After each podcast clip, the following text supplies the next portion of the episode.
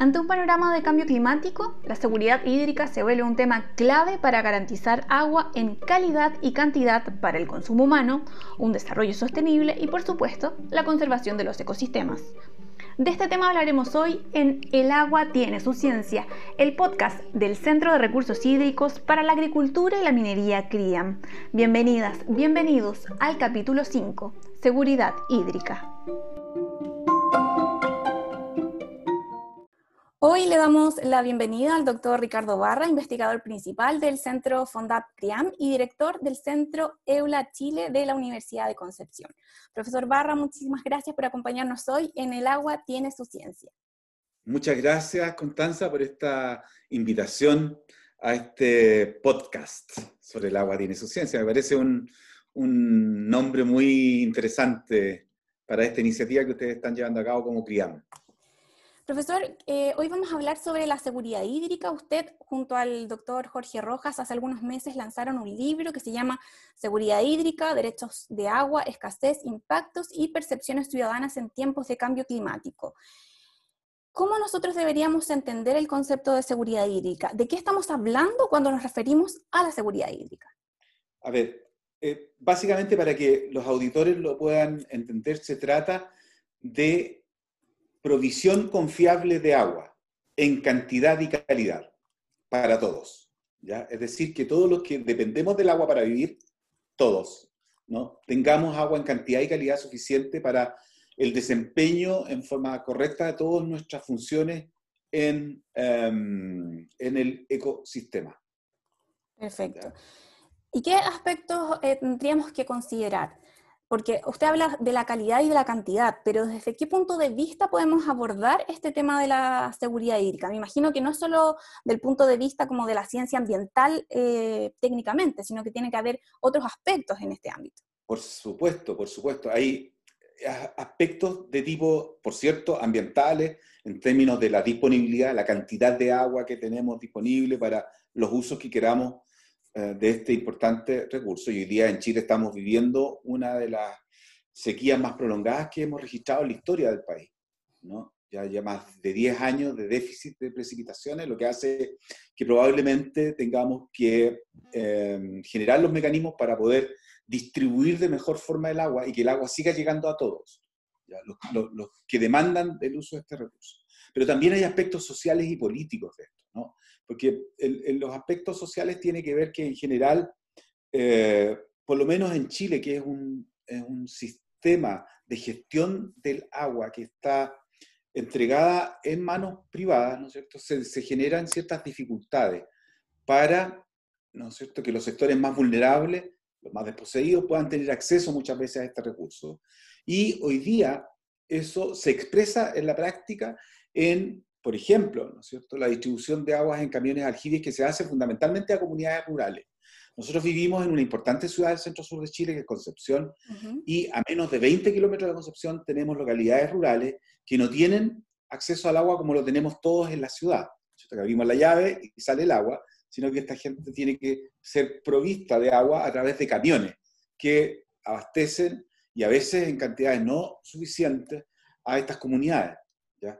Entonces ahí ya estamos teniendo un problema que eh, se resuelve desde varias perspectivas. Se resuelve, por un lado, desde la perspectiva de cómo gestionamos el recurso en unidades geográficas como las cuencas, ¿ya? y esa es la apuesta que estamos haciendo en el CRIAM muy fuertemente, es decir, tenemos que mirar la gestión del agua desde los territorios donde el agua se genera, se usa y eh, se aprovecha. ¿ya? Y por otro lado, tenemos el tema, digamos, de la gestión de este importante recurso. ¿ya? En Chile tenemos severos problemas de gestión. Ya lo han descrito los anteriores podcasts del CRIA, muchas instituciones involucradas en la gestión de este importante recurso, eh, de un recurso que está por un lado privatizado, pero que a la, a la vez es gestionado de distintas formas, porque distintas instituciones públicas tienen distintos objetivos con el agua. Entonces yo creo que ahí eh, la mirada de la seguridad hídrica es una mirada tremendamente relevante para un país muy vulnerable como el nuestro, a estos efectos del cambio climático por un lado, pero también a problemas de gestión del agua, ¿ya? Eh, que de una u otra manera hacen que eh, reflexionemos que es, importante ¿no dotar a las cuencas hidrográficas de un plan de gestión del agua. Es decir, que cada cuenca cuente con la información sobre qué cantidad de agua dispone, qué calidad tiene esa agua para los distintos usos que nosotros queremos darle a ese, a ese importante recurso, pero por otro lado también asegurar que los ecosistemas cuenten con el recurso para seguir cumpliendo las funciones que nos benefician a nosotros como seres humanos. ¿ya?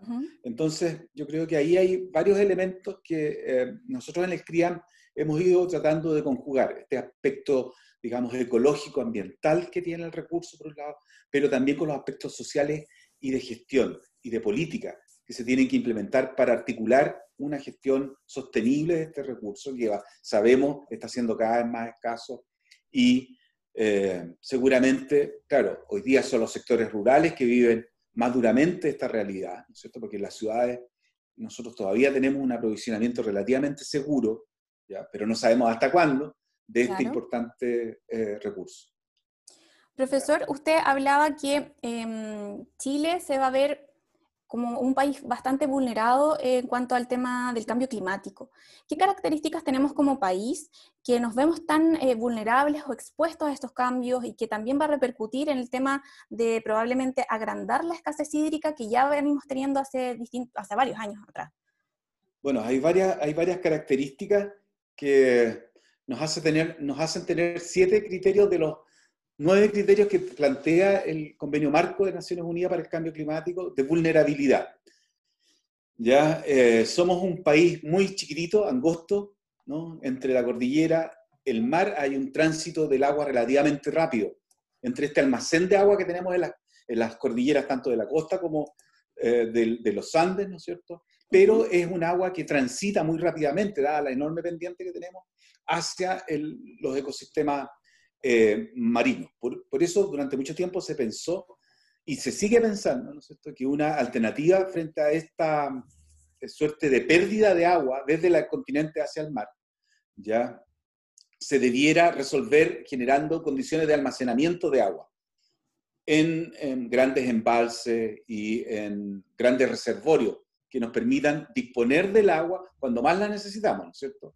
Entonces, tenemos por un lado un país que tiene una característica climática en el centro sur, que es que llueve mucho en invierno, pero cuando más demandamos el agua para fines agrícolas, que ocupa prácticamente 70-80% del agua en Chile, ¿no? es en el verano, que es cuando no llueve.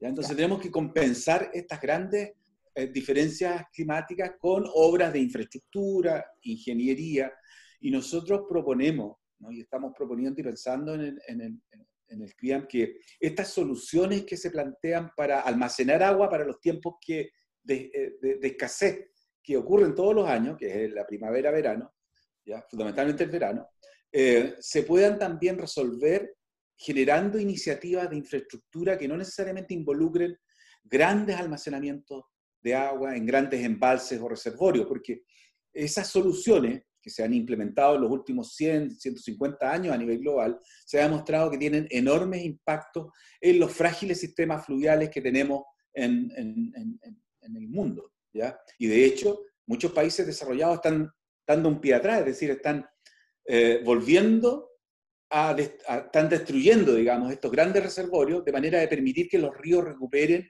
el curso original que tenían hace 100, 150 años, ya para permitir esta continuidad del ecosistema que se ha descubierto es fundamental para la mantención de estos sistemas vivos, que son, eh, digamos, los que nos mantienen a nosotros también eh, en el planeta. Claro, que finalmente no solo nos abastecen de agua para beber, sino que también eh, de toda la vida que hay alrededor de las cuencas. Exactamente.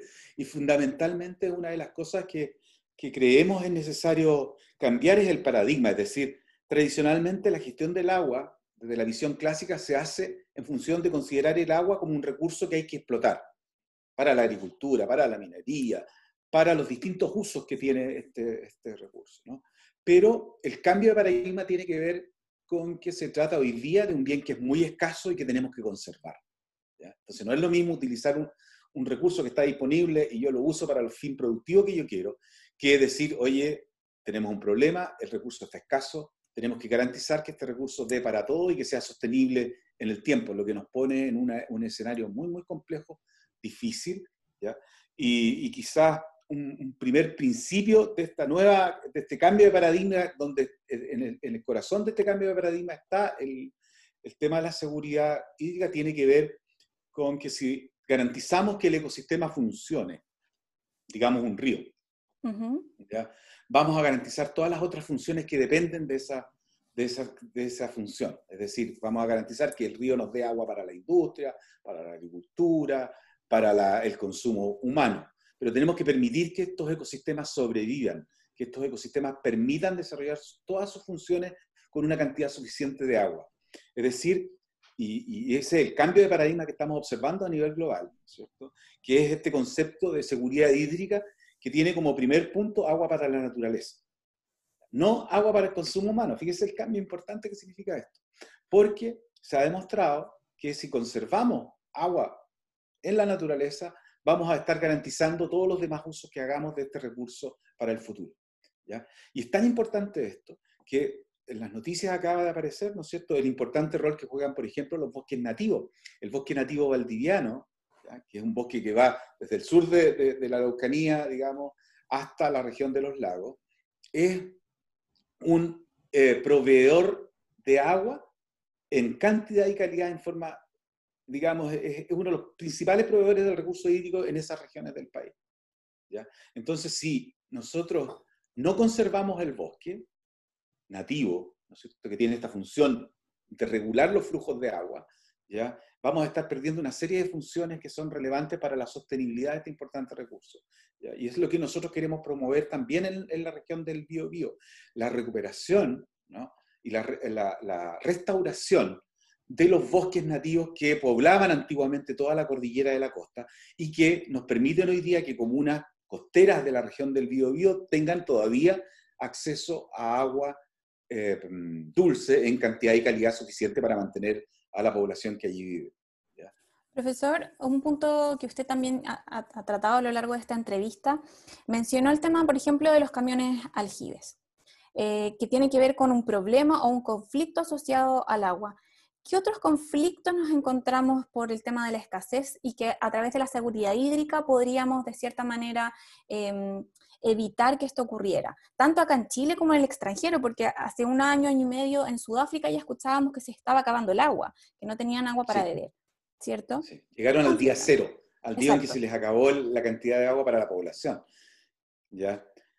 Pero bueno, yo creo que ojalá no lleguemos a ese escenario en, nuestro país. Y para prever ese escenario, ¿no es cierto? Y, por eso que volvemos al punto de la cuenca. ¿ya? En una cuenca, ¿no es cierto? Hay usuarios que están aguas arriba y hay usuarios que hay aguas abajo. ¿ya? Si yo. Trato de conservar el, agua para todos los usuarios. Eso implica que el esfuerzo que tiene que hacer el usuario de aguas arriba, ¿no es que utiliza el agua, supongamos una actividad minera, que normalmente están en las cabeceras eh, de las cuencas, y nos obligamos a, a eh, devolver el agua que yo uso en una cantidad y calidad que sea aceptable para los usos que tienen los demás usuarios, requiere ¿no es cierto? de un acuerdo entre todos los usuarios de la cuenca. El de arriba protege al de abajo, el de abajo garantiza a su vez el vecino que viene más abajo. Y los últimos usuarios de la cuenca se preocupan de que el agua llegue en muy buena cantidad y calidad hacia el océano, que también ¿no es cierto? nos abastece de productos, sirve para, para, eh, una, perdón, una importante actividad productiva como lo es la pesquería artesanal. ¿ya? Entonces, en, la medida que vamos entendiendo que este es un sistema que está integrado y que lo que hace el de arriba afecta a lo que hace al de abajo, y yo genero los mecanismos, incentivos, controles y fiscalización para que el usuario que está aguas arriba me entregue agua en cantidad y calidad que no perjudique los usos que yo le voy a dar al agua abajo, ¿ya? Eh, voy a garantizar que el, sistema se pueda eh, sostener en el tiempo. Pero eso necesita un acuerdo, eso necesita de diálogo, eso necesita de un e, e, ente que articule todos los intereses que hay en, la cuenca. ¿ya? Porque nosotros sabemos que en Chile, ¿no? en Chile el principal uso del agua no consultivo es la agricultura. La actividad agrícola ocupa entre el 70 y 80% de toda el agua que tenemos disponible. Cualquier acción que nosotros hagamos para que en esa actividad el uso sea más eficiente, vamos a estar generando condiciones para que el, el, delta de agua que queda disponible pueda ser eh, usado por otros usuarios en la cuenca de aguas abajo. ¿ya? Eh, esa, esa idea de, aumento de la eficiencia del uso del agua, dado el carácter de gestión que tiene el recurso hídrico en Chile, no, no ha tenido necesariamente ese corolario, es decir, de beneficiar a otros usuarios. Lo que ha pasado en Chile es que si yo aumento el uso de, la eficiencia en el agua en la agricultura, lo que hago es aumentar la superficie agrícola para plantar más y sacar mayor productividad del terreno.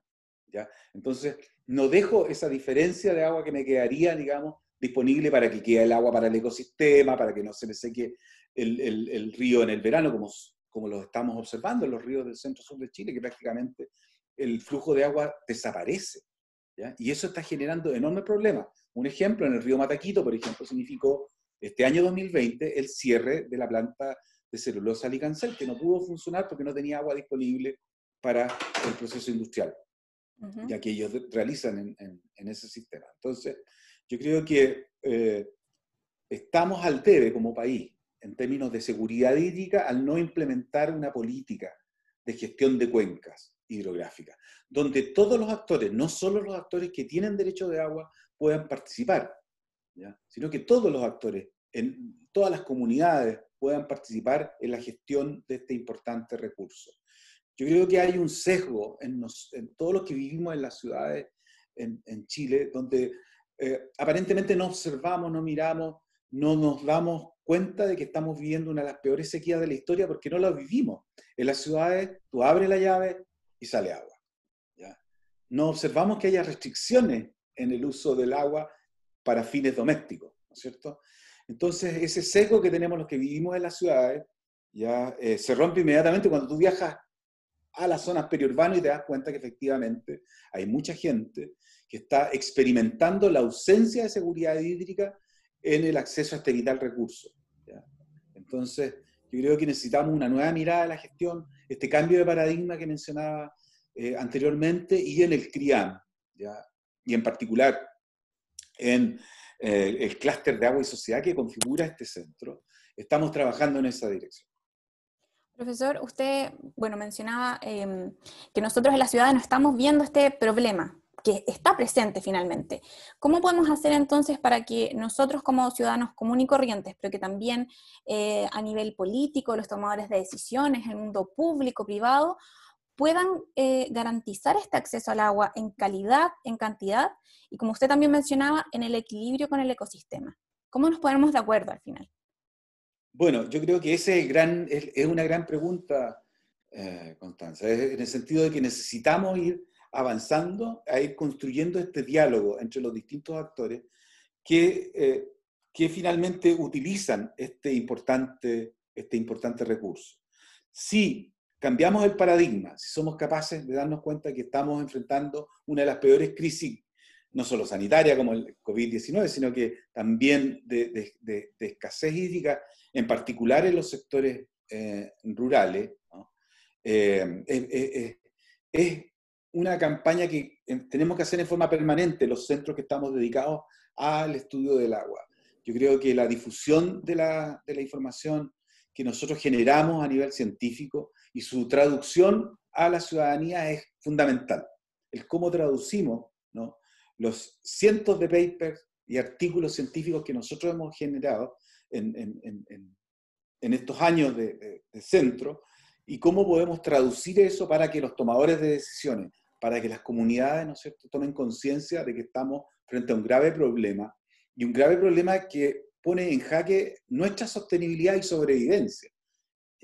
Es tan grave como el problema de la pandemia que tenemos hoy día, con la diferencia que la pandemia se resuelve con una vacuna.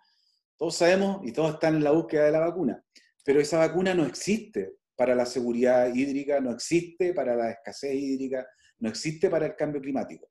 ¿ya? Sino, como no, no, tenemos esa vacuna, la vacuna sería, digamos, la acción concertada, conjunta de todos los actores de la sociedad para ir enfrentando este grave problema em, ecológico, pero también social y económico. Porque sabemos que si el campo no tiene agua, la producción de alimentos se va a ver comprometida y finalmente nuestra subsistencia. Entonces, la necesidad de ver estos problemas de una forma más integrada es crucial para su resolución, de entender que este es un problema complejo, que no hay recetas mágicas y que la principal em, alternativa que tenemos hoy día para enfrentar este grave problema es trabajar al nivel de este espacio geográfico que nos entrega la naturaleza, que son las cuencas, que nos permiten gestionar, armonizar este recurso, el uso de este recurso para los fines que las comunidades establezcan que es fundamental. Cautelando siempre, cierto?, que eh, el agua para la naturaleza es fundamental para garantizar todos los servicios que este recurso nos provee como sociedad para el bienestar de todos nosotros. Profesor, le quiero dar las gracias por acompañarnos hoy en este capítulo dedicado a la seguridad hídrica de El agua tiene su ciencia. Muchas gracias por la invitación y esperamos estar en una nueva oportunidad con, todos nuestros auditores. Y a ustedes les agradecemos por acompañarnos y les dejamos la invitación a compartir este capítulo. Si quieres saber más sobre el trabajo del centro, síguenos en nuestras redes sociales. Facebook, Twitter, Instagram, YouTube y LinkedIn. Nos encuentras como CRIAM, C-R-H-I-A-M. Y también nos puedes visitar en www.criam.cl. Muchas gracias por escucharnos y hasta el próximo episodio de El agua tiene su ciencia.